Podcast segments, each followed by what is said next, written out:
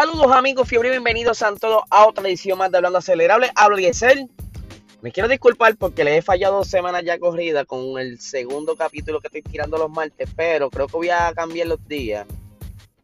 Que va a ser cualquier día de la semana voy a tirar un segundo episodio. Y desde ayer estoy trabajando. Lo que pasa es que estoy estudiando en lo que será el próximo episodio porque quiero hablar de la historia de Alfa Romeo, que es una historia bastante interesante según me he estado encontrando con los diferentes artículos y información y de verdad que quiero montar algo bien chévere para que entiendan un poquito de esta historia bastante interesante que hay detrás de todo esto. También quiero eh, exhortarle a que se den la vuelta por nuestro canal de YouTube para que vean el último blog que subimos, que fue básicamente cubriendo la actividad del auto show ocurrido el, el pasado fin de semana. El Caribbean International Auto Expo. Sí, se quedó sin nombre el auto show. Pero esa es la vuelta y me dejan saber si les gustó. Este, traté de tomar todos los, los mejores autos que estaban allí presentes. Así que nada. Pero vamos para el episodio de hoy. Que está súper interesante también. Si ya viste el título, tienes que tener más, más o menos una idea de lo que voy a estar hablando hoy. Y es que desde hace unos años la Fórmula 1 eh, de la mano de la FIA han estado innovando eh, año tras año, año tras año. Eh, incluso muchas de estas innovaciones han sido adoptadas en el mundo comercial de los carros, o sea, aceites, tipos de spares, accesorios, muchas de estas cosas se probaron primero en Fórmula 1 y luego, porque gustó y trajo buenos resultados, fueron pasados o fueron transferidos, mejor dicho, a diferentes marcas de, en el mundo y se está utilizando este invento o esta idea. Pero ahora están trabajando desde hace ya, digamos, un año atrás o dos en buscar una alternativa para continuar compitiendo o por lo menos mantener de alguna manera vivos los motores de combustión, ya sea en el deporte de, de, circuito, Fórmula 1 o también el mundo comercial. Lo que sucede es que ustedes saben que estamos pasando por un problema ecológico. Eh, estamos teniendo eh, los efectos del calentamiento global. Esto aparte de la acumulación de, carbono en la atmósfera por la emisión de, de, de estar quemando combustibles fósiles, entre otras cosas. Pero entonces ya, han estado trabajando durante todos estos años pasados diferentes compañías, pero entonces ahora la Fórmula 1, en especial Matías Binotto, estaba contándonos en una entrevista cuál pudiera ser el futuro de la Fórmula 1 para los motores en el 2025. Ya habíamos mencionado que estaban coqueteando con utilizar combustibles sintéticos, pero aparte de esto están trabajando otras opciones. Y es que están buscando la manera de eh, crear este tipo de combustible que, que no sea derivado de ninguna manera de productos fósiles, o sea, que no venga del petróleo y que sea totalmente eh, de manera autosustentable, ecológica, como le quieran llamar, ya que están, han estado coqueteando o haciendo pruebas con combustibles derivados de desechos agrícolas, de caña de azúcar, you name it. Pero vamos a repasar por aquí, ¿verdad? Eh, en este artículo, eh, ustedes saben que la, la última evolución fuerte que tuvo la Fórmula 1 fue bajar de los motores 8 cilindros a los motores híbridos de 6 cilindros algo que muchos fanáticos se molestaron es porque ya estaba entonces la Fórmula 1 buscando la manera de hacer menos emisiones para Convencer, a la, convencer a la FIA de que están tratando de hacer el deporte un poco más ecológico y poder y continuar utilizando un motor de combustión para tener ¿verdad? este atractivo que es lo que la Fórmula 1 se conoce por el ruido puede ser la persona con menos conocimiento en el deporte y escucha un motor le dice, ah, ese motor suena de Fórmula 1 porque ya tiene historia. La Fórmula 1 lleva corriendo desde los años, desde los años 30, antes de que eso formara este, oficialmente la Fórmula 1 en los 50. Y los sonidos siempre han sido peculiares. Pero entonces, al estar bajando de cilindraje y acelerador híbrido, pues han ido perdiendo un poquito ese sonido que los destaca. Por eso entonces, ¿por qué que están trabajando tan duro por conseguir esa solución? Porque eh, Matías Binotto dice que movernos a full electric no es la alternativa, hay otras alternativas. Y es por eso que uno de los que está trabajando bien duro es Matías Binotto con su socio de combustible que trabaja para la Shell, que es el vicepresidente de, global de Shell, él se llama Isvan Capitani, eh, que están trabajando en esta nueva solución, donde ya están, este, se han hecho ya combustibles que se están utilizando en muchos países. Eh, uno de estos combustibles eh, ecológicos se llama el E10 y este contiene 10% de bioetanol y está destilado de material vegetal. Algo bien interesante, porque esto es algo que no, no, sé, no se veía, o sea, hace 10 años atrás, ponle 12 años atrás, podían decir, mira, mano, este, se va a acabar el petróleo o va a seguir quemando petróleo, la contaminación, no hay ninguna otra opción. Hay mucha gente que les apasiona los motores eh, de combustión, son su sonido.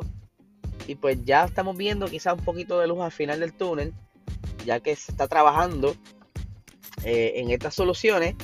Y más que la Fórmula 1 viene ahora con un nuevo diseño para el 2025, que es que comienza o es la línea eh, límite para hacer el cambio en el reglamento de lo que es el diseño del motor. Y es por eso que están trabajando tan duro en esto. Y dice por aquí, una de las palabras de Binotto, es un asunto importante, es esencial para la hoja de ruta de la Fórmula 1 sea sostenible. La Fórmula 1 siempre ha sido una plataforma de innovación, no solo para el rendimiento, la fiabilidad y la tecnología, sino que puede ser eh, haber una innovación en sostenibilidad. La energía eléctrica no es la, única solución, creemos que hay otras, como es la hidratación con combustibles totalmente sostenibles. En cuanto al diseño del motor, será un cambio bastante significativo en términos de conocimientos técnicos. Creo que habrá mucho que aprender sobre los combustibles de nueva generación, combustibles que no se conocen bien hoy día en el entorno del automovilismo. Del automovilismo. Eh, para el 2022, en la Fórmula 1, vamos a introducir el E10, que es 10% de etanol, que ya lo mencionamos casi ahora, las especificaciones por lo que tendremos en los próximos 5 años es ciertamente muy diferente a ese primer paso de un 10% de etanol. Es divertido porque tienes el reto ahí. Es una curva de aprendizaje, eh, pero así es la innovación. El reto es obtener el máximo rendimiento de un producto totalmente, eh, totalmente sostenible. La dificultad será intentar ser el mejor, porque es un entorno competitivo y la competencia se basa en las ventajas relativas.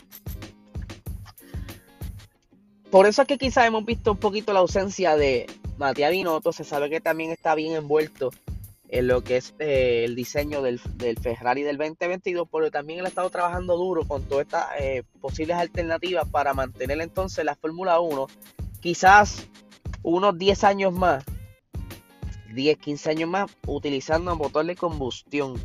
Y otras cosas de las que se estaba eh, conversando en otro foro es la posibilidad de por lo menos subir las revoluciones por, las revoluciones por minuto, los RPMs, eh, para entonces obtener un poquito más de sonido o buscar la manera de, hacerlo un poquito más ruidoso para contentar así a las fanaticadas que están ¿verdad? un poquito quizás eh, sentidas por ese cambio del V8 al V6 híbrido pero se está trabajando.